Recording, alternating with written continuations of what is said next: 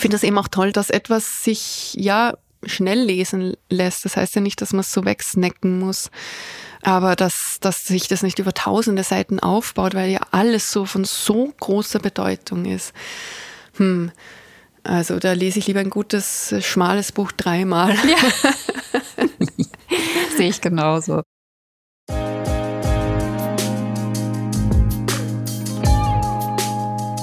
Dear Reader, der Podcast über das Lesen. Co-produziert von Burg Hülshoff, Center for Literature.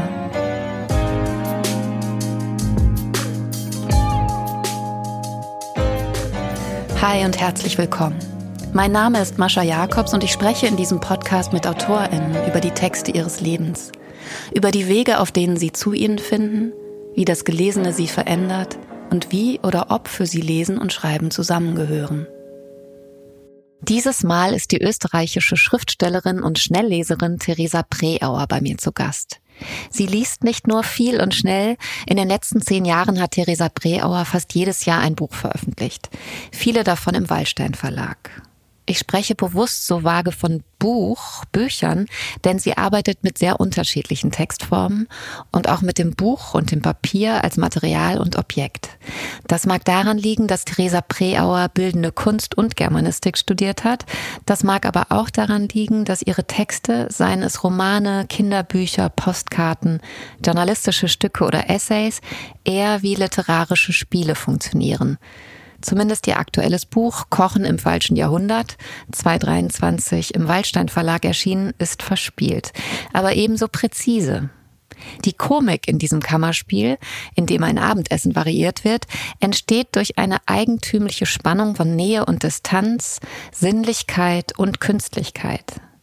Theresa Preauer hat dort Worte für die Dinge gefunden, die unsere Gegenwart ausmachen. Und das gelingt ihr auch in unserem Gespräch, das anfangs vielleicht noch etwas schüchtern oder vorsichtig ist und gegen Ende in ein Bücherbesäufnis ausartet. Mitgebracht hat Theresa Preauer Bücher machen, eine Einführung in die Buchgestaltung, im Besonderen in die Buchtypografie von Jost Hochuli, 1989 bei Aqua Corporation erschienen und den fünften Band der Werkausgabe von Elfriede Gerstl, das vorläufig bleibende Texte aus dem Nachlass und Interviews, der von Christa Görtler und Martin Wedel 2017 im Literaturverlag Droschel herausgegeben wurde. Wir sprechen über Bücher als Gebrauchsgegenstände und dreidimensionale Körper, über die Gestaltung von Texten und die Verfeinerung des Geschmacks, über unsere Liebe für schmale Bände und kleine Formen, über Wahlverwandtschaften von Lektüren, über das beiläufige, durchgearbeitete, über Humor, ausgestellte Phrasen und ausgestelltes Wissen und Überlässigkeit. Ich nehme jetzt am Anfang des Gesprächs Theresas letzten Satz voraus. Trinkt die Bücher aus. Es freut mich sehr, dass ich dieses Mal Theresa Preauer bei mir hier in meinem Arbeitszimmer zu Gast habe. Und das ist deswegen so toll, weil es ist das erste Mal, dass sich hier ein Kreis schließt, weil nämlich eine andere Autorin, Jade Jasmin Önder, hatte deinen Debütroman dabei. Und das wäre eh was, was ich toll fände, wenn das in nächster Zeit häufiger passieren würde, dass sich das irgendwie so schließt. Also für den Herrscher aus Übersee haben wir hier schon besprochen, deswegen toll, dass du jetzt hier bist. Ich freue mich auch. Seit für den Herrscher aus Übersee sind mittlerweile schon sechs Bücher erschienen. Das war dein, stimmt das? Also, das für den Herrscher aus Übersee, ja, war mein Debütroman. Davor gab's ein Buchobjekt mit Text und Zeichnung, das heißt Taubenbriefe von Stummen an anderer Vögelküken. Dann gab's noch das äh, Bilderbuch mit Wolf Haas gemeinsam, die ganz im Gegenteil.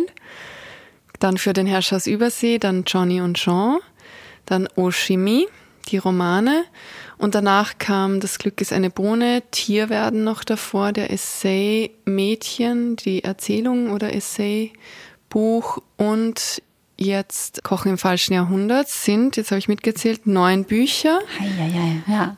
Und dann äh, erschien auch noch ein Kranach A bis Z vor zwei Jahren, eine literarische Sicht auf den Maler Kranach und Leben, Werk, Zeit.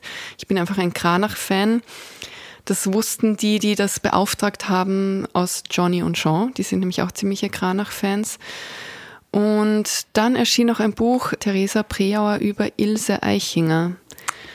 Genau, also sind es vielleicht jetzt elf und elf Jahre, also passt ja. Okay. Aber unterschiedlicher Dicke natürlich diese Bücher, ja. Unterschiedlichen Gewichts. Aber sie sind auch immer von dir selbst gestaltet, sehe ich das richtig? Ja, fast immer. Also wo es die Möglichkeit gibt und ich mir die Möglichkeit äh, geschaffen habe im Gespräch mit dem Verlag, dem Wallstein Verlag, mache ich das ja seit Jahren selbst. Und bei anderen Reihen kommt man vielleicht nicht aus. Also Kranach A bis Z ist eine fixe Reihengestaltung. Und bei dem Eichinger Buch war das auch so. Ich versuche trotzdem von Anfang bis Ende so viel mitzusprechen, wie nur möglich. Ich versuche das auszureizen. Äh, ich glaube, dass es gut ist, wenn man als Autorin, als Autor Bescheid weiß über Gestaltung und auch auf Qualität Wert legt und da so ein bisschen dahinter ist und drauf pocht.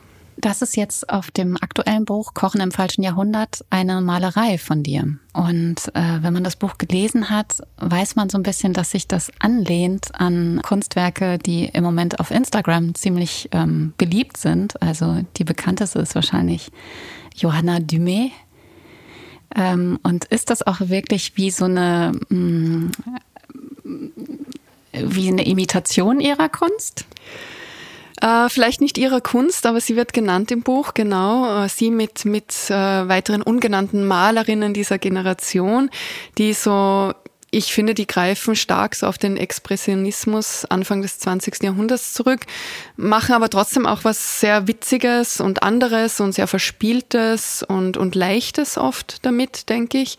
Also es ist schon so eine, es wirkt halt so auf Instagram, dass da so eine Malfreude dahinter stecken würde, die mich irgendwie ja, verwundert und beschäftigt. Und äh, das Cover meines Buches sollte zumindest atmosphärisch auch so etwas ausdrücken, so dieses, das pralle Leben und alles wird so auf den Tisch geschmissen und nicht so ganz genau auf Details geachtet, sondern so dieses lukullische, geschmackige, sehr appetitliche soll es ausdrücken. Und wie so eine Art von inszenierter Nachlässigkeit? Heißt es, glaube ich, auch im Buch. Äh, irgendwie so eine Art von Wendung hast du im Buch. Also Oder zumindest Lässigkeit, ja. Mhm. Mhm, ah, genau. Lässigkeit, ja, ja. Und sehr farbenfroh, so die Idee vom guten Leben ist, glaube ich, immer mit so m, mm, starken Farben verbunden. Vanilla ist ja der Gegentrend im Moment. Das beschäftigt mich auch. Aktuelle Trends beschäftigen mich immer. Und Vanilla ist ja so dieses, so alles ist so beige und sehr gesund und aus Natur, Leinenstoffen und also viele Teenager tragen gerade so Beige-Töne. Und da diese Kochen im falschen Jahrhundert ist eher so die Mit-40er, die sie jetzt wirklich tief in den Farbtopf greifen wollen und wieder bunte Turnschuhe tragen. Ähm, vielleicht kannst du mal erzählen, wie es zu der Idee dieses Romans kam. Also ich habe mich gefragt, war vielleicht sogar am Anfang dieses Bild oder diese Bilder da und hast du davon ausgehend die Struktur des Romans gebaut, über die wir natürlich gleich noch ein bisschen genauer sprechen? Ja, einerseits ja. Also bei mir sind immer im Nachdenken über Texte sind Bilder da, Standbilder, aber auch Farben und Atmosphärisches, sowas wie so ein Look, wie der Look eines Films vielleicht oder einer Fotografie und vielleicht auch der Sound, auch die, die Playlist zum Beispiel. Und dann war auch am Anfang da diese vielen Kochbücher in den Haushalten meiner Freunde und Bekannten. Man wurde ja in letzter Zeit öfter zum Essen eingeladen, als dass man ausgegangen wäre. Ist einerseits der zu Ende gegangenen Pandemie geschuldet, andererseits dem älter geworden sein vielleicht. Also, dass man irgendwie gerne zu Hause kocht und zeigt, was man hat und kann. Und äh, dass diese Kochbücher in ihrer ja, vermeintlichen Vielfalt doch auch was Uniformiertes haben, insofern, als es oft dieselben Titel sind, oft derselbe Koch, manchmal auch Köchinnen. Ist ja auch schon mal interessant, dass die, die, die Famous Cooks dann oft die Männer sind. Ne? Ist recht auffällig in der Betrachtung. Ja, und dass diese Bücher auch so etwas suggerieren und natürlich ganz stark in Bildern. Ich habe mal wo gehört, Kochbücher werden eigentlich hauptsächlich aufgrund dieser Bilder gekauft und nachgekocht wird dann sehr selten. Man kauft sich eigentlich diesen Lifestyle und es leuchtet mir ein. Gut, dass man sich den kaufen kann, das ist so einfach.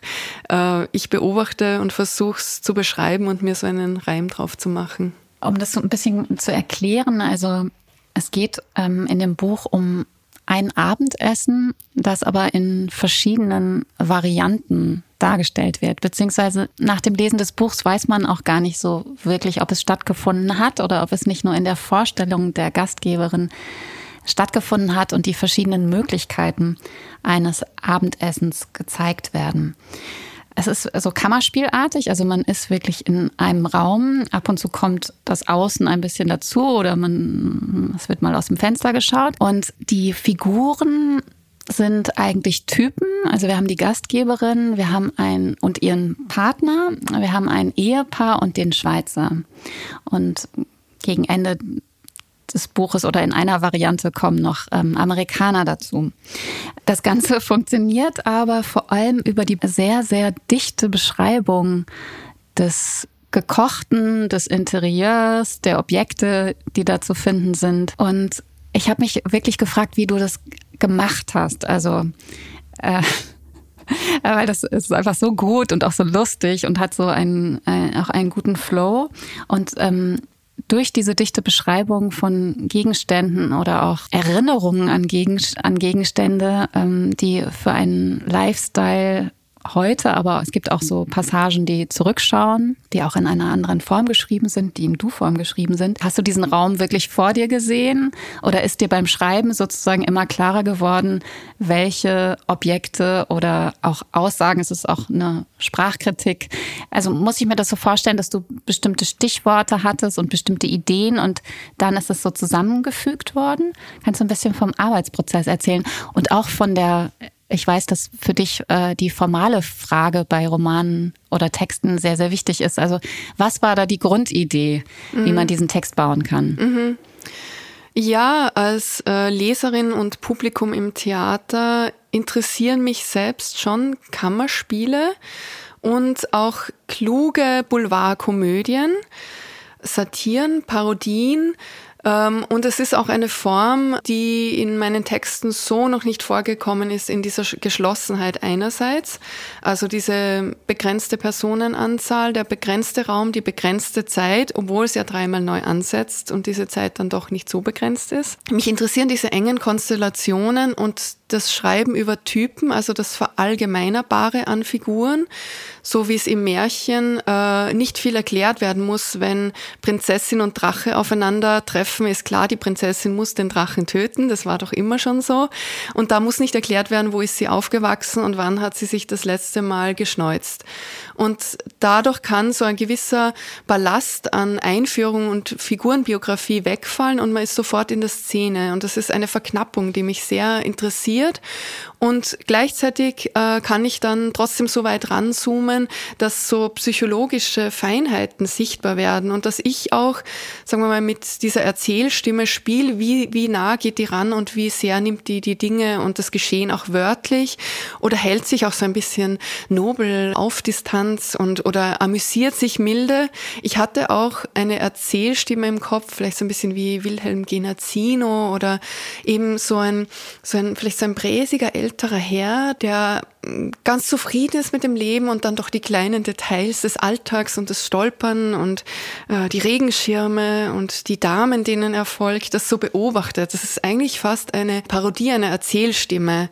Das ist aber vielleicht etwas, was, was einem beim Lesen gar nicht so auffallen muss und da nicht so zentral ist, sondern ich glaube, was ich öfter gehört habe, was einem auffällt, ist dieses, dass, dass diese Erzählstimme den Figuren nahe rückt, aber dass sie doch irgendwie komisch eben nicht so ganz so die, die immer anfasst oder denen so richtig ins Ohr flüstert, sondern dass die so manchmal vielleicht auch sich so etwas zurückhaltend, mild amüsiert über die Figuren.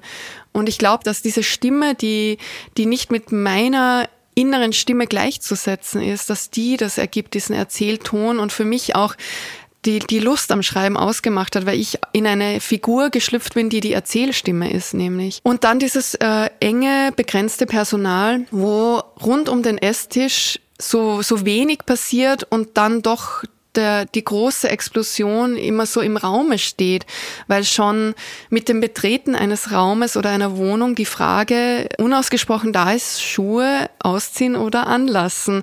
Und da ist so diese erste, ja, diese erste komische Situation, die eigentlich zu Verkrampfungen führen kann.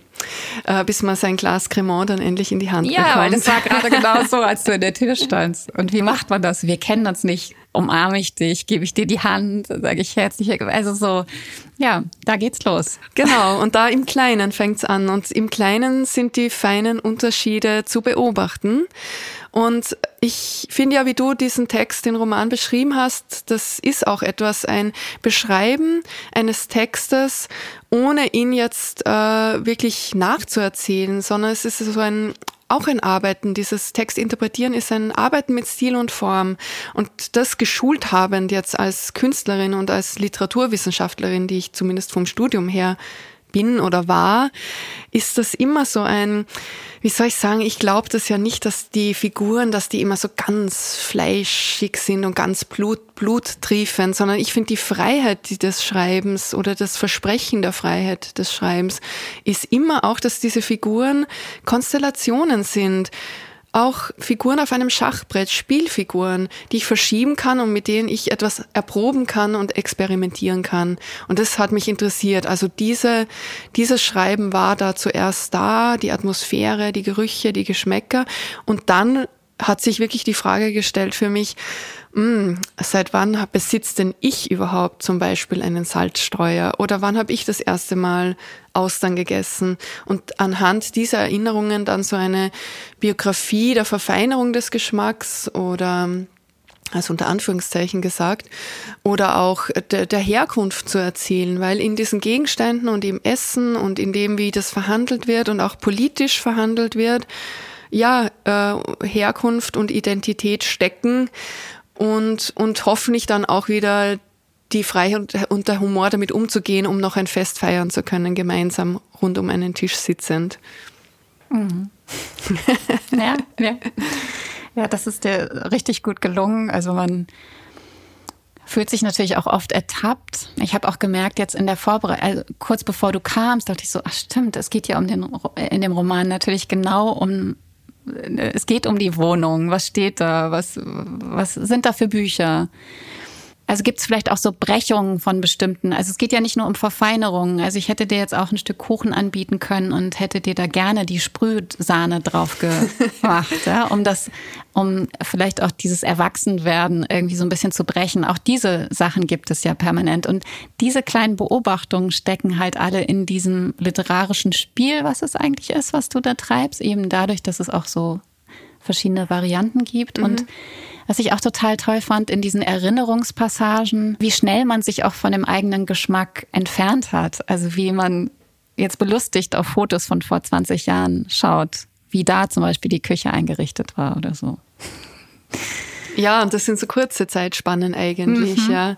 Und wie, wie, wie viel Zeit überblicken wir überhaupt?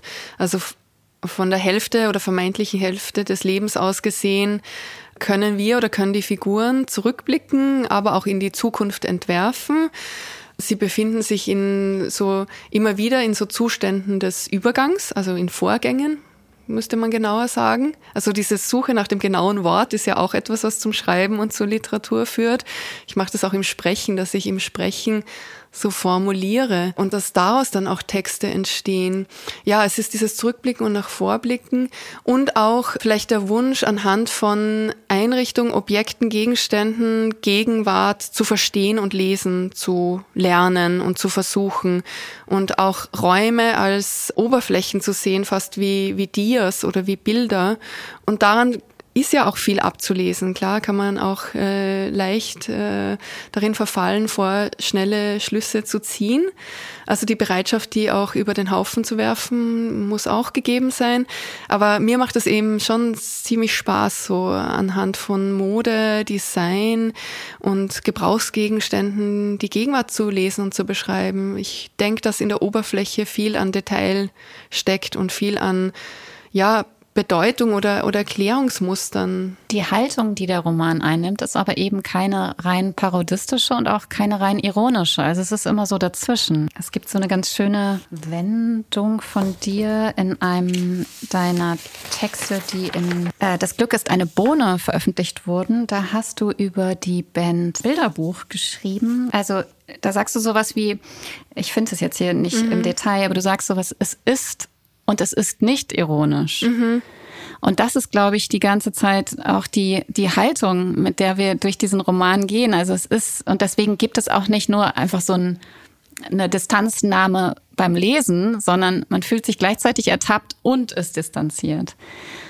Und ähm, was ich auch total toll finde, das ist eigentlich auch, also ich habe es auch vor allem als Sprachkritik gelesen von so erstarrten Phrasen, die da, die da so durchdekliniert werden oder von so Allgemeinplätzen, die da zwar ein bisschen verkomplizierter dargestellt werden, aber die also, weiß nicht, so ähm, Wendungen wie auf Augenhöhe oder so werden da halt immer eingestreut.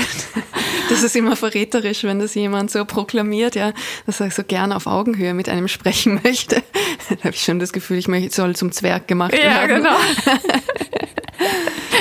Definitiv. Ah, das passt ganz gut. Da habe ich eine ganz gute Überleitung, nämlich zu einem deiner ersten Bücher. Das vorläufig Bleibende von Elfriede Gerstl.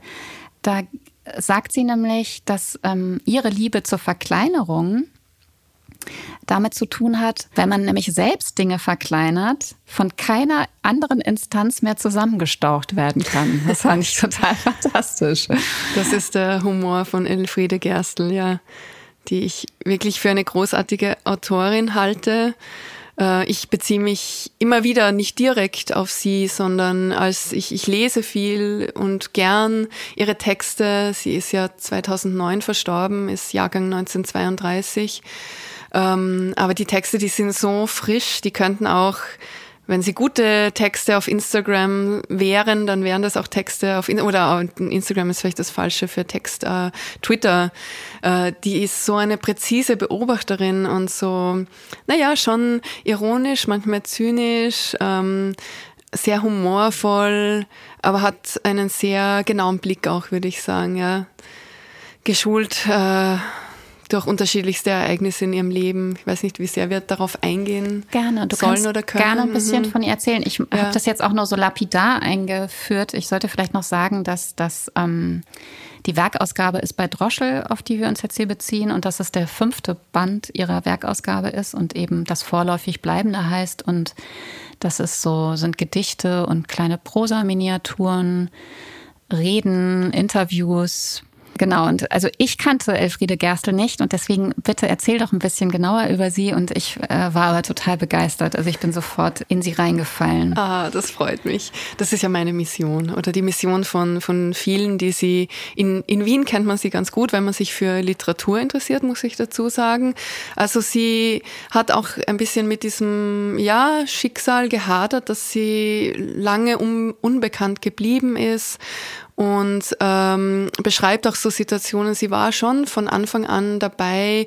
Also sie war im, zum Beispiel auch in Berlin eingeladen ins literarische Kolloquium für Prosa-Werkstatt oder auch bei der Wiener Gruppe dabei. Also sie war immer irgendwie dabei und fühlte sich doch als am Rande stehend und als Außenseiterin und als Beobachterin des Geschehens. Äh, sie ist als Kind einer jüdischen Mutter, hat sie in Wien überlebt und ist äh, soweit ich informiert bin, drei Jahre hat sie versteckt gelebt äh, als, als junges Mädchen in Wien und hat das überlebt, äh, ihre Mutter auch, ihre Tante. Und das war sicher prägend für sie. Das ist jetzt nicht der einzige Schlüssel oder vielleicht ist es gar kein Schlüssel zu ihrem Werk. Ich finde es schon interessant ist zu wissen, weil sie sich dann später schon auch darauf beruft. Es gibt von ihr jetzt nicht diesen großen Erinnerungsroman, der das vielleicht bearbeitet, aber es gibt eben gerade diese Interviews, die sie so eher am Ende ihres Lebens dann noch gegeben hat. Da erzählt sie auch, ähm, wie das Einfluss genommen hat, auch auf ihr Sammeln, auf ihr Interesse an Mode, an Kleidung. Immer wieder musste sie Hab und Gut zurücklassen und da so im Dunkeln, eigentlich im Bett so lange Zeit verbringen. Und sie hat dann so eine, so eine Liebe auch dazu entwickelt, zu dem, was ihr damals genommen wurde. Und das sind dann so diese, so Objekte und Gegenstände. Vielleicht passt sie deswegen jetzt auch gut als Hinweis. Im, im Buch Kleiderflug, das ist ein anderer Band. Ich habe jetzt das vorläufig Bleibende empfohlen, weil da diese Interviews äh, versammelt sind und auch diese sehr lustigen Traumnotizen von ihr. Aber im Band Kleiderflug schreibt sie so etwas wie eine lyrisch-poetische Autobiografie anhand der Kleider, die sie getragen hat oder die sie auch verloren hat und die sie entbehren musste. Und äh, sie war mit äh, Elfriede Jelinek sehr befreundet und, und sie hat immer wieder auch so Flohmärkte gemacht und Modenschauen und war so eine ganz kleine, zarte, witzige, besondere Person. In Wien hat man sie sehr oft in den Cafés sitzen gesehen, wie sie so Menschen beobachtet und vielleicht ihre kleinen Notizen macht. Hat immer große Hüte getragen und ganz viele Broschen auf ihrer Jacke. Äh, jetzt könnte man gleich sagen, wieso beschreibst du das Äußere der Autorin und machst du das bei Autoren auch? Ich glaube, wo das Thema ist und für mich ist Mode eben so nicht ein zu vernachlässigendes Thema, sondern Mode erzählt eben ganz viel über Gesellschaft, Zeit und Gegenwart, ja. Und sie hat sich eher auf tatsächlich so Vintage-Mode, also auf alte Mode, also das Sammeln von älterer Mode kapriziert, oder? Und es gibt auch schöne Texte. Es gibt einen sehr, sehr schönen Text von Elfriede Jelinek, den man ja wie fast alle Texte von Jelinek äh, gut im Netz finden kann, wo es darum geht, wie die beiden, wie die Freundschaft auch durch diese Leidenschaft für mhm. Mode, also das war ein großer Teil der Freundschaft. Mhm. Aber ich hatte den Eindruck, dass es da schon immer so um, um was Rückwärtsgewandtes ging, oder? Ich glaube so um ein, den Versuch, alle Jahrzehnte abzudecken, zumindest des 20. Jahrhunderts, ja ja, ich, ich sehe sie noch so vor mir mit ihren auch Schulterpolstern, so in den 90er Jahren und da war sie noch relativ up to date, würde ich sagen, modisch. Und sie war auch so, so, sie hat die Sachen so, so leicht kombiniert und hat oft sehr, also so diese alten, dann wieder 20er Jahre Bakelitbroschen auf seinem 80er Jahre Blazer getragen. Finde ich schon sehr cool und hat auch mit ihrer Arbeit zu tun, auch mit diesem Kollagieren und Zusammenschneiden und diese Denkkrümel und, und Schnipsel und, und Notizen, die, die sind ja im Archiv der Österreichischen Nationalbibliothek aufbewahrt und auch einzusehen. Und da sieht man ja auch, wie ihre Arbeitsweise war. Und das ist, sind auch sehr viele Kommentare eben zu dem, was ihr begegnet ist und was sie beobachtet hat, was sie befürchtet hat und erträumt hat. Sehr erheiternd finde ich so geträumte Begegnungen mit Autoren, Kollegen. Die sind dann manchmal, die werden dann so zu richtigen Monstern und dann wieder schrumpfen sie doch zurück in ihr eigenes Selbst, zu ihrem eigenen Selbst. Also das ist äh, eine, eine heitere Lektüre, eine kluge Lektüre und vielleicht hat sie sich auch zu klein gemacht. Das sind Texte, die man auch auf die ganz große Bühne stellen kann und das ist Mission Nummer zwei. Ich habe nämlich so ein tolles Theaterstück gesehen über, also mit zwei Texten, die kombiniert worden sind von Ernst Jandl und auch die Friederike Meirecker kommt so ein bisschen als Figur vor. Das ist von Claudia Bauer, deutscher Regisseurin am Wiener Volkstheater mit sehr viel Erfolg äh, inszeniert. Die nimmt ja, so empfinde ich diese Texte wirklich sehr genau und äh, stellt aber auch diesen mechanischen Sprachwitz so aus. Und äh, ich denke, die sollte die Gerstl-Texte auf die Bühne bringen und die könnte das auch. Hallo. Hallo. Oder kennst du sie eh und kannst Ich kenne sie nicht. Ich versuche über mehrere Medien ja, sie ranzudrehen. Vielleicht könnte man auch eine E-Mail schreiben. Ja, diese Idee. Zusätzlich. Ja. Einen Brief aufgeben. Ja, diese Denkkrümel und das so, das ist so die, eine ganz verdichtete, ganz kurze Form, was sie, glaube ich, sehr, sehr gut konnte. Ja, ja. Vielleicht lesen wir da mal irgendwas. Hast du einen Liebling oder so? Ja, ich habe so einige Lieblinge. Ich habe ja hier auch ähm, meine bunten Schnipsel und Post-its in den Büchern kleben und such da vielleicht mal einen raus. Ich habe gehofft, du fragst das. es gibt ja auch so, so ganz, ganz kurze. Zum Beispiel, das sind wirklich nur drei Zeilen. Ich fühle mich bin ein ganz dünner, zarter Tonnetzsessel. Fühle mich schwach und fürchte, dass sich jeden Moment ein breiter Arsch auf mich draufsetzen und mich belasten könnte. Juli 1999. Und diese Tonnetzsessel, die hat man in Wien natürlich ganz oft, da passt das ja auch. Aber ich glaube, die kennt ja auch wahrscheinlich, die meisten kennen sie, die sind schon so ein bisschen instabil. auch das Gefühl, wenn ich mich draufsetze, knirschen die. Ja, genau, noch vielleicht so von diesen Traumgedanken oder vielleicht lese ich einen dieser oh, vor, ja. wo sie einem dieser Kollegen im Traum begegnet, wenn ich den jetzt gleich finde. Ah, das ist auch noch so ein kurzes, das mag ich gern. Das ist nicht zu Kollegen, sondern eine Begegnung im Café Habelka.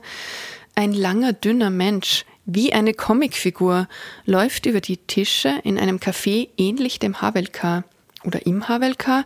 Wer ist das? Ach, das ist doch der Fit Fit van Loven, sagen die Stammgäste.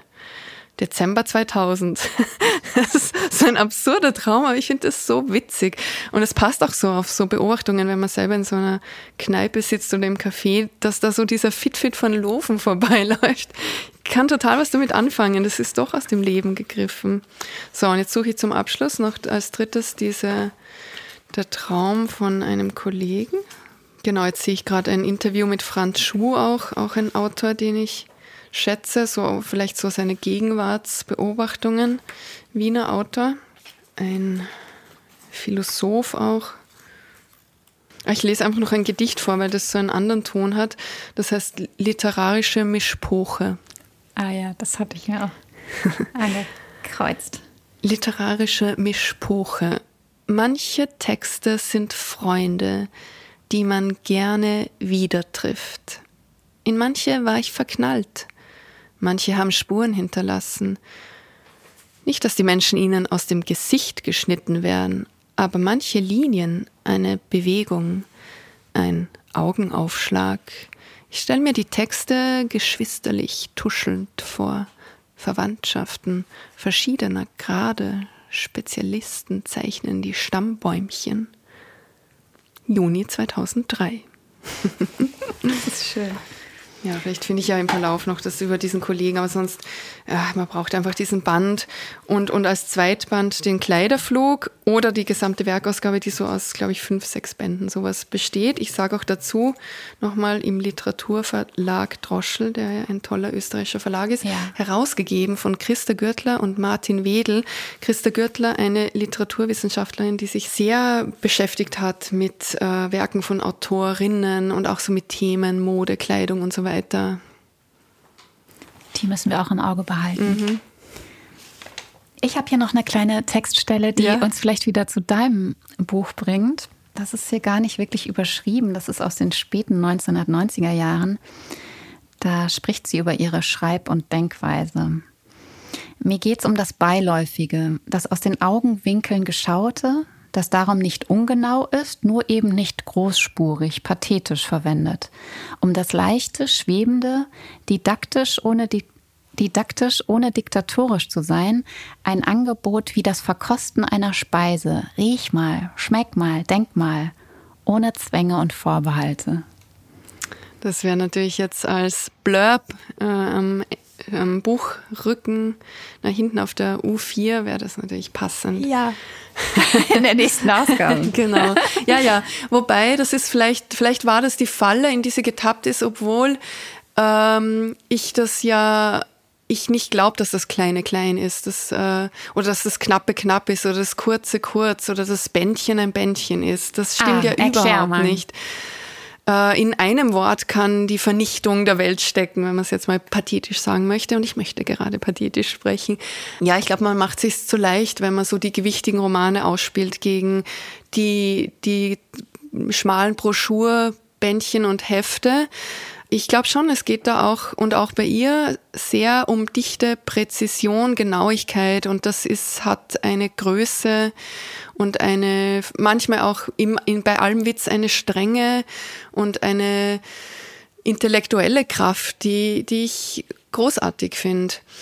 Vielleicht braucht es aber trotzdem manchmal auch äh, eben neben diesem beiläufigen dann auch die Großspurigkeit im Schreiben oder sich über diese Großspurigkeit auch lustig zu machen. Ähm, so dieses ganze Oshimi-Buch ist so ja so ein, ein totaler Großspurigkeitstext. Ich ziehe mir diese Großspurigkeit an wie ein Affenkostüm. Und indem es aber ein Affenkostüm ist, mache ich es auch wieder lächerlich. Also dass sich das ständig so wendet und dreht. Und die Gerstl lässt sich eigentlich auch nicht so richtig fest festzurren. Das macht sie aber natürlich schwer dann für, wo ordnen wir sie ein, in welchem Fach finden wir sie in der Buchhandlung und wie rezipieren wir sie. Und da braucht es ja vielleicht auch noch ähm, ich weiß nicht, braucht es einfach mehr Leserinnen und Leser und die Behauptung, dass das äh, von Gewicht ist. Und die Bücher sind ja relativ schwer trotzdem. Ne? Ja, stimmt. Harte Kartonage. Lässt sich schwer in einer Hand halten. Ich bin ja jetzt hergereist, habe überlegt, soll ich, aber ich habe keinen E-Reader. Und ich liebe die Papierbücher halt sehr. Deins ist auch äh, aus Kartonage.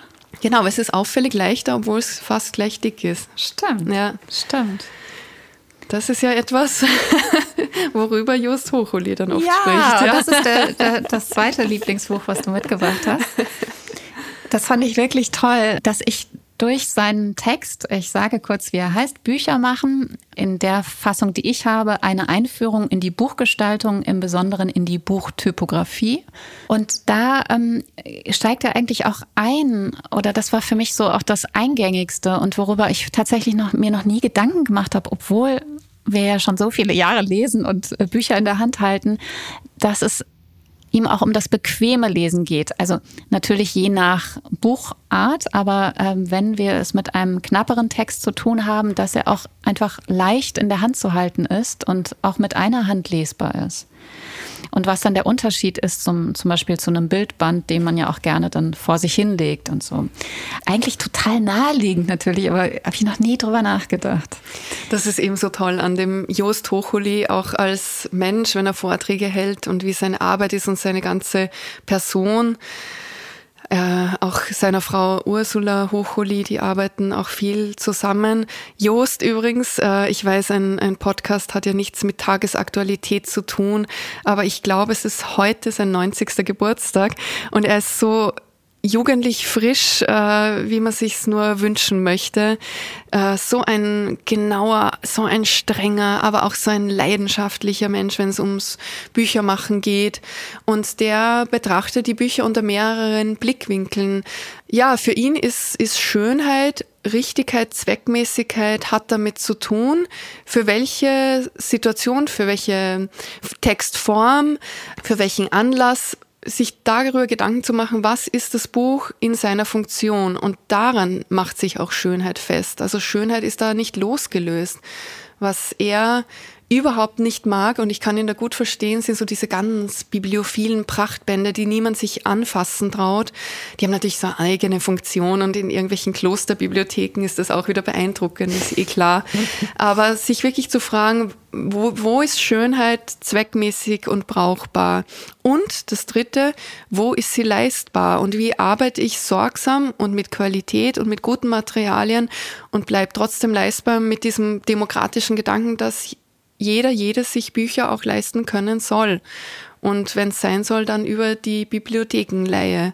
Und dass das dahinter steckt, das ist, finde ich, toll bei ihm. Und dann auch dieser Gedanke, dass der Buch, äh, dass das Buch, der Buch, das Buch, die Buch, ein, ein, ein dreidimensionales Objekt ist.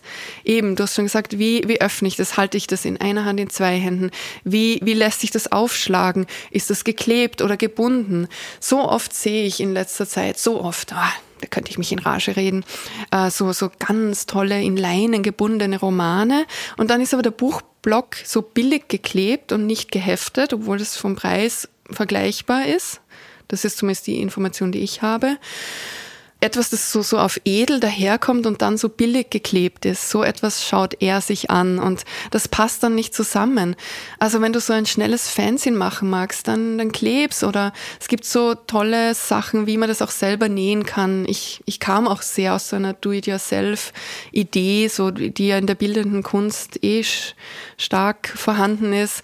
Ich habe so meine ersten Hefte und Fanzines und, äh, und, und Broschüren selbst in so einer Achterbindung geheftet. Das macht man mit einer Nadel und einem speziellen Bindfaden. Und da macht man sich Gedanken darüber. Ich habe auch und macht er sich Gedanken darüber. Und eben nicht etepetete und überkandidelt, sondern sehr verständlich und so einleuchtend.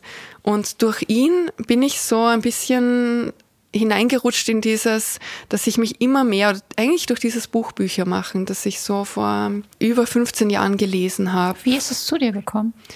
Äh, ich war in der Bibliothek und ich, ich liebe eben so dünne Bücher.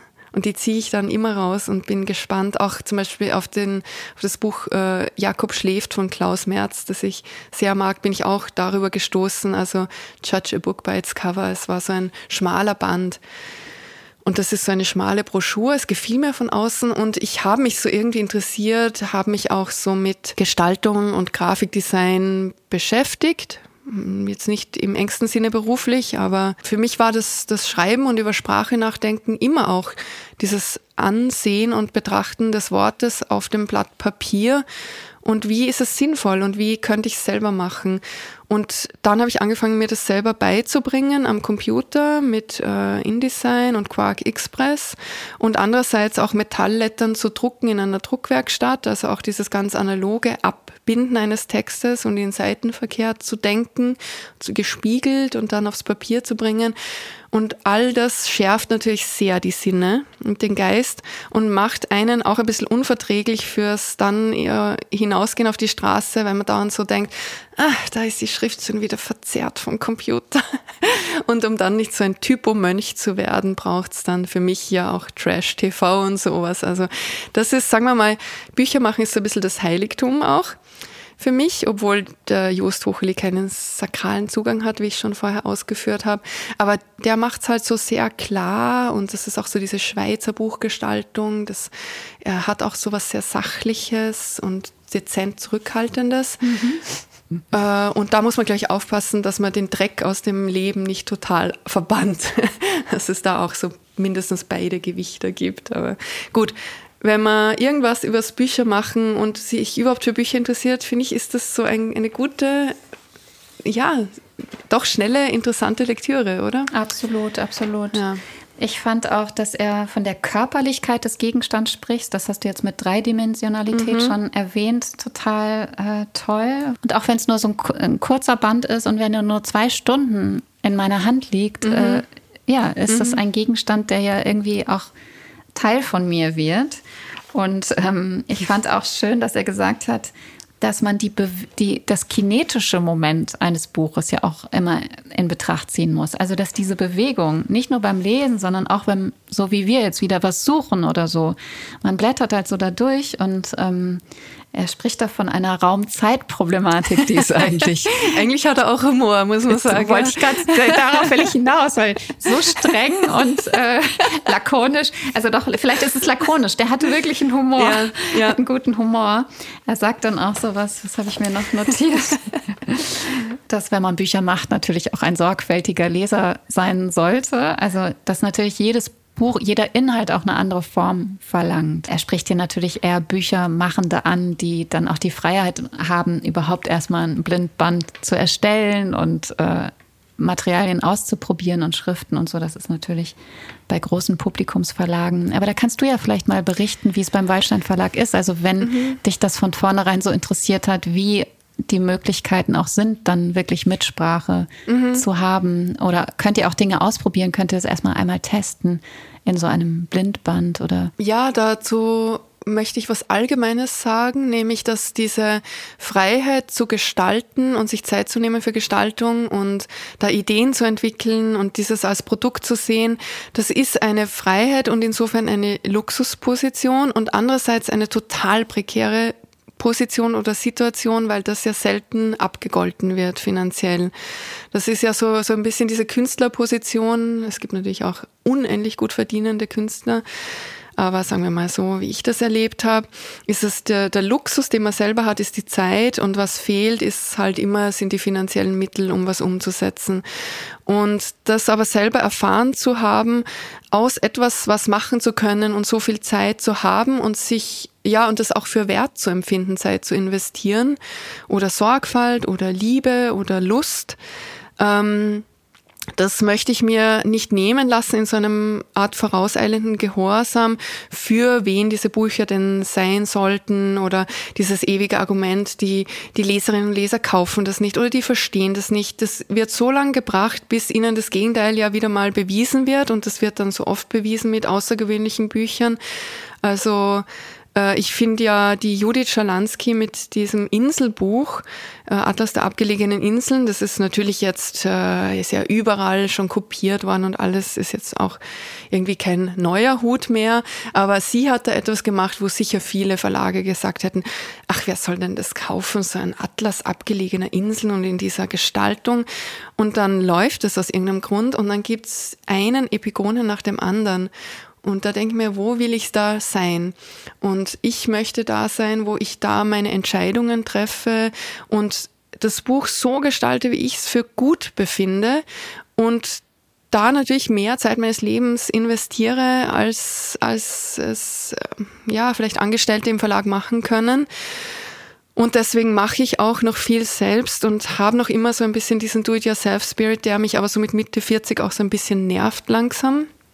Aber was heißt das konkret? Also ja. Guckst du dir den Satz auch wirklich nochmal an? Ich schaue mir den schon an, nicht im Detail, nicht die Detailtypografie. Ich mache, äh, was ich unabhängig vom Verlag mache ähm, und dann von ihnen ähm, mit Freude in Empfang genommen werden muss, ist der Umschlag. Mhm. Und das mache ich mit dem Wolfgang Gosch gemeinsam, mit dem auch schon dieses erste Taubenbriefe-Buch entstanden ist. Wir waren da so alle knapp 30, als äh, Wolfgang und Virgil ihren Verlag gegründet haben. Das war Edition Krill. Die haben noch immer wunderschöne Bücher, machen aber keine neuen Bücher mehr. Genau, seither mache ich das mit ihm. Und da gehen wir wirklich in die Detailtypografie. Muss man auch nicht immer unbedingt alles sehen, aber ich weiß, dass ich das T, das da so, so seitlich so raussteht, dass ich das so um ein, zwei Punkte nach links rücke, wenn darunter ein K kommt oder sowas. Oder ich probiere das aus oder auch mit Farben und äh, er ist da ein sehr genauer in der Herstellung, also in der Vorbereitung der Herstellung wie er das abschickt. Und ja, es hat sich so ergeben. Am Anfang beim ersten Buch für den Herrscher aus Übersee gab es noch Vorschläge vom Verlag. Und ja, nachdem es so viel mit meiner bildnerischen Arbeit zu tun hat, hm, hat sich das so ein bisschen ergeben und entwickelt und immer mehr habe ich äh, versucht, da das wirklich noch genauer so zu machen, wie ich es möchte. Und nachdem sagen wir mal, der Erfolg hat mir recht gegeben, wenn es äh, wenig Erfolg, blödes Wort, aber man kann natürlich auch äh, vieles machen und dann sagt der Verlag, das hat sich nicht verkauft, dann ist die Sache vorbei. Aber ich lasse mir auch nicht einreden, dass man da als Autor nichts dazu zu sagen hat. Das ist meine Lebenszeit. Ich arbeite an diesem Buch ein oder zwei Jahre oder drei Jahre und mir da so einen Titel vorschreiben zu lassen oder ein Cover, das mir nicht gefallen wird, das das ist, ich, ich würde es nicht ertragen einfach. Und ich finde es auch wichtig, sich da einzumischen und diesen, diesen Kampf da, es ist ja auch nicht angenehm, aber das, das ist die, der Kampf für die Arbeit. So. Mhm. Ja, klar würden die es lieber dann irgendwie machen, immer. Wobei Wallstein, da gibt es sicher mehr Freiheiten und weniger Geld, das ist die Rechnung ja, vielleicht hätte ich gern mehr Geld und weniger Freiheiten. Ich hätte gern mehr Freiheiten und mehr Geld. Ja. Das wäre super. Ja, das wünsche ich ja, dir. Tatsächlich, ja. Okay, und das heißt, hattest du diesen Hochholi-Band schon gelesen, bevor du sozusagen dein, dein erstes Buch, ähm, also die Postkarten, möchte, möchte ich sie jetzt einfach mal ein bisschen banaler nennen, also ja bevor du die, dieses Buch herausgebracht mhm. hast, hattest du das Buch gelesen? Mhm. Ja, es hat mich auch als Leserin interessiert und also für mein eigenes Sprechen über Bücher. Und äh, für mich spielt das genauso eine Rolle. Äh, ich, ich, wenn ich ein Kunstwerk verstehen möchte oder lesen möchte, also irgendwie zumindest beschreiben können möchte, dann, dann so alles daran. Und so mache ich es ja auch mit diesen, ich habe ja diese Kolumne in der Zeitschrift Volltext über äh, Bewegtbild im Internet.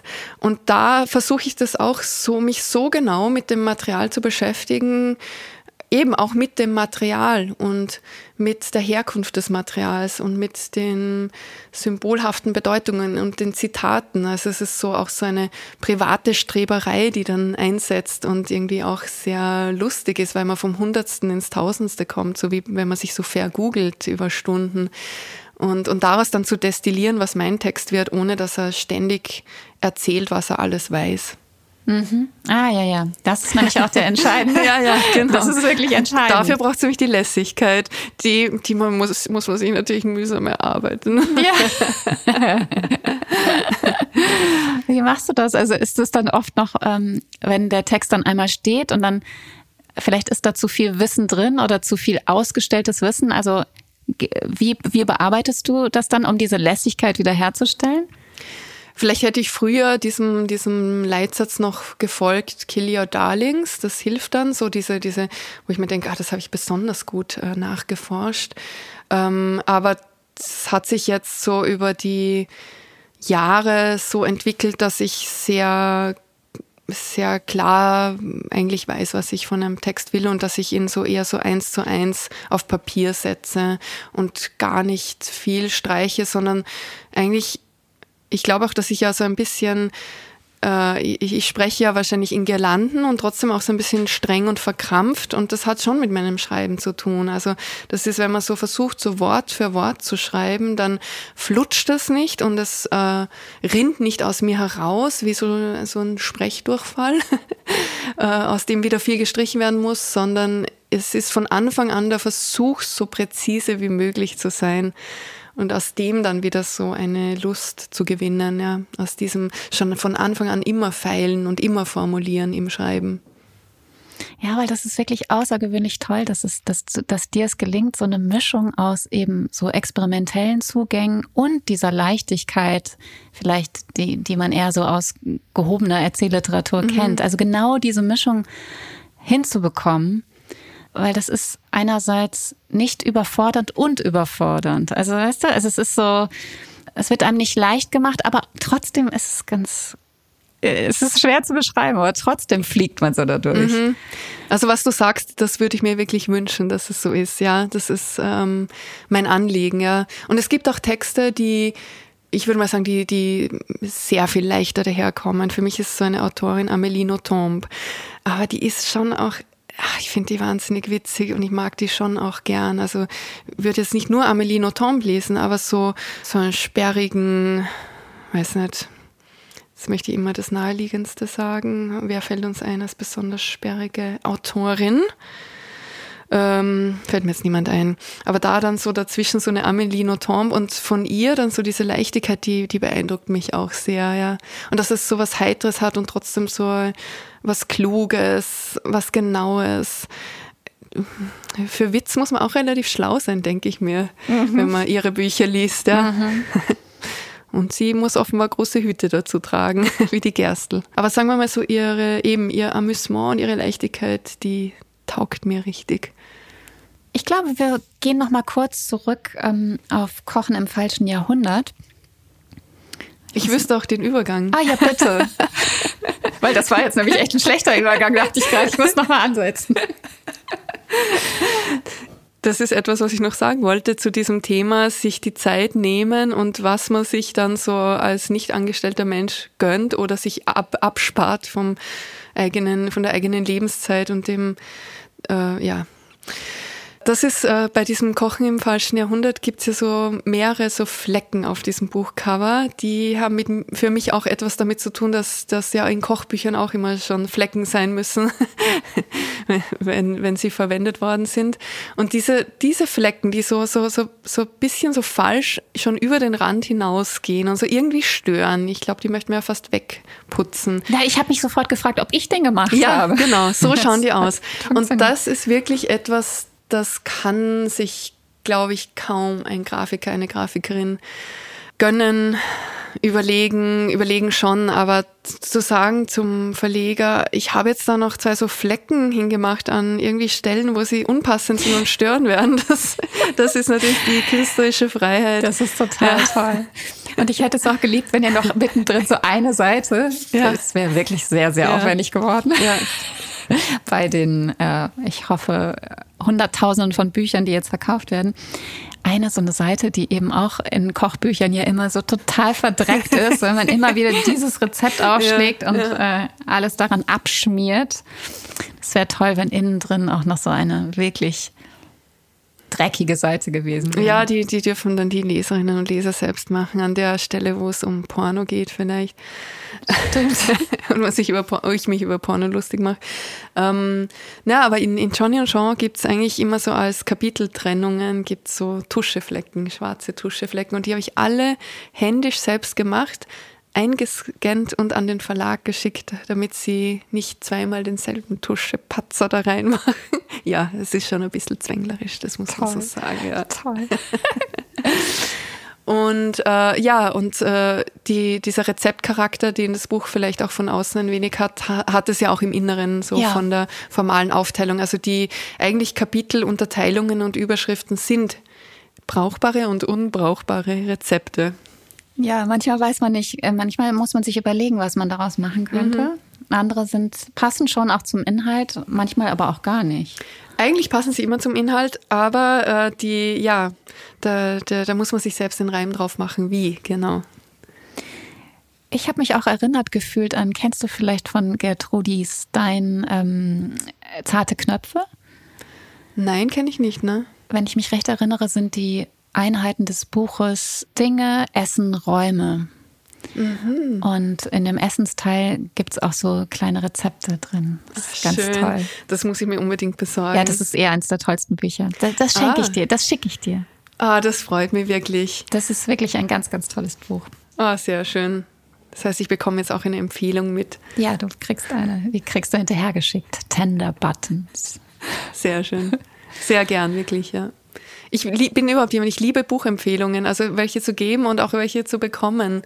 Und auch sowas wie mit einem Buch so einen Raum aufzumachen dieser Wahlverwandtschaften, also auch in andere Jahrhunderte, in die falschen und richtigen Jahrhunderte zurückblickend oder aus der Gegenwart. Also wo gibt's denn da so Ankerpunkte? Wo, wo haben Texte etwas gemeinsam und können vielleicht parallel gelesen werden oder kommentieren einander?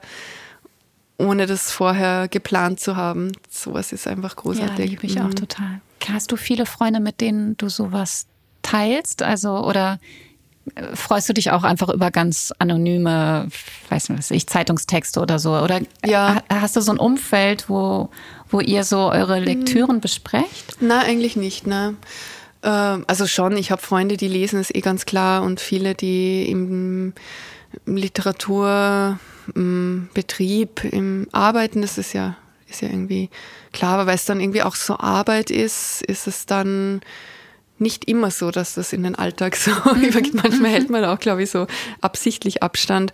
Aber ich höre eben sehr, sehr, sehr viel Radio und mittlerweile auch Podcasts. Und wenn da etwas empfohlen wird, bin ich einfach sofort neugierig. Da und ich gehe auch sehr viel in die Bibliothek und schaue mir auch sehr viel an, was ich eben, ja, wo ich nicht weiß, wo kommt das daher und was könnte das sein. Einfach etwas, worüber ich stolper. Ich leihe mir auch wahnsinnig viele Bücher aus, manchmal auch ohne sie zu lesen. Also irgendwie habe ich es dann gern bei mir und bringe es dann zu spät zurück, so irgendwie. Ja, und toll, das werde ich mir auch merken, einfach nach den kleinen Broschurbüchern in Bibliotheken zu greifen. Die sind oft ganz gute Sachen, ja. Mhm. Ja, weil so zufällige Funde sind ja auch wirklich ganz fantastisch. Ich finde es eben auch toll, dass etwas sich ja schnell lesen lässt. Das heißt ja nicht, dass man es so wegsnacken muss. Aber dass, dass sich das nicht über tausende Seiten aufbaut, weil ja alles so von so großer Bedeutung ist. Hm. Also da lese ich lieber ein gutes, schmales Buch dreimal. Ja. sehe ich genauso. Das ist leider, also was heißt leider? Ich habe noch einen, einen, einen kleinen Gedanken, aber eigentlich ist das das perfekte Schlusswort. Aber doch, vielleicht will ich es doch noch sagen. Ähm, in deinem aktuellen Buch, Kochen im falschen Jahrhundert, kommen die Referenzen auch irgendwie so sehr um die Ecke daher. Also die Bücher, die du die eigentlich wichtig sind für den Text. Zum Beispiel die feinen Unterschiede von Bourdieu, die ja wirklich äh, den Text, ähm, äh, es liegt irgendwie fast darunter oder auch ähm, vielleicht auch die Mythen des Alltags von Barth. Mhm. Das wird aber nie so direkt genannt. Also bei dieser Bourdieu-Referenz fand ich es besonders lustig. Das sieht man nur kurz vom Balkon unten bei der Nachbarin in einer polnischen Aus zerfledderten polnischen Ausgabe liegen. Also das ist ja auch die Kunst. Wie geht man überhaupt mit Referenzen um, ohne dass es so schrecklich prätentiös und angeberisch wirkt, sondern wie kann man die Bücher, die das eigene Buch speisen, darstellen, ohne dass es gleich so einen ekelhaften ja, ich weiß nicht. So, so Posing ja, ist irgendwie. so ein Posing gibt. Also denkst du darüber nach, wie. Mhm. Ja, sehr, ja. Ich bin so ein, so ein Wissensjunkie, würde ich sagen. Bei den Schlümpfen vielleicht eher, so zumindest im Literarischen der Schlaubi-Schlumpf, im Mathematischen leider weniger. Und ähm, das heißt, ich befasse mich mit diesen Themen ständig und wenn mich ein, ein, ein Tonnetzessel interessiert, lese ich auch gern den theoretischen Text über die Tonnetzessel im Allgemeinen und über Produkt- und Lieferketten und Bauweise und gehe ins Museum und sowas. Ah, das, das mag ich einfach. Ja, das Buch beschreibt auch sowas wie eine unter Anführungszeichen so Bildungsaufstieg. Also Bildung ist, hat auch immer so ein Versprechen mit sich getragen, so dass ich eine andere sein kann als die, die ich ähm, vielleicht ja nicht verpflichtet war zu sein. Gut, das kann man auch alles sehr, sehr kritisch betrachten und das ist auch nötig. Aber trotzdem ist da für mich immer so ein Versprechen dabei, dass das Wissen zu verstehen führt. Und dass das Denken ist für mich etwas, was lustfördernd ist. Und, und ein Gespräch, das, das ähm, ja so von einem zum nächsten kommt und trotzdem genau sein will und aber auch Unterschiede auslotet und, und vielleicht ich finde auch dieses wohlwollende Zuhören, wo man mal dem anderen nicht unterstellt, dass er auf der falschen Seite steht, finde ich irgendwie so wichtig und, und viel spannender als diese Positionierungen, die öden mich so an und die sind so extrem einfach. Und äh, es ist eigentlich etwas, und das schließt vielleicht einen geografischen Kreis. Ähm, ich habe das, als ich in Berlin studiert habe, bei Werner Röcke, das war ein Medievist oder ist noch ein Medievist, und der hat eigentlich so, da ging es so um Bachtin und Karneval in der Literatur und mhm. er ist so jede Woche gekommen hat so gerade so uns so gezeigt, uns Studierenden, was er gerade so denkt darüber und was jetzt so sein Forschungsstand ist und hat das transparent gemacht und, und ausgebreitet und man hat sich ernsthaft eingeladen gefühlt mit Also aus einem Haufen von Büchern, die ja, er gerade ja, ja, rezipiert hat. Ja, mhm. und der Anspruch ganz präzise denken zu wollen und trotzdem so offen zu sein, dass alles an äh, noch Ideen oder Fragen da möglich ist. Und das ist, glaube ich, äh, ja, so sein eigenes Denken auch so zu zeigen, das ist das Material, auf das ich zurückgreife. Und deswegen ist das nicht eben so diese, ich habe zwar gesagt, mich interessieren Oberflächen, aber das versucht ja nicht da ständig so diese glatt polierte Oberfläche vor dieses, diesen Prozess der Wissensbeschaffung zu legen, um zu sagen, ich war immer schon glänzend und war immer schon perfekt, sondern zu zeigen, das und das aktiv zu machen. Ich glaube, da muss man sich fast ähm, so an der Nase nehmen. Ich, ich stelle mein Denken aus äh, und das ist so eine Art von Dialog, obwohl ein Buch kein Dialogangebot ist, weil es schon 200 Seiten mal hinstellt und die anderen müssen das dürfen das gustieren oder müssen es fressen? Fresst es. Das ist das perfekte Schlusswort. Fresst es, kauft es, schmeckt es. Danke, Theresa, dass du da warst. Danke, danke. Es war sehr schön. Und äh, trink die Bücher aus und wir stoßen jetzt an mit einem Glas Cremant. Ja. Ciao. Ciao. Tschüss.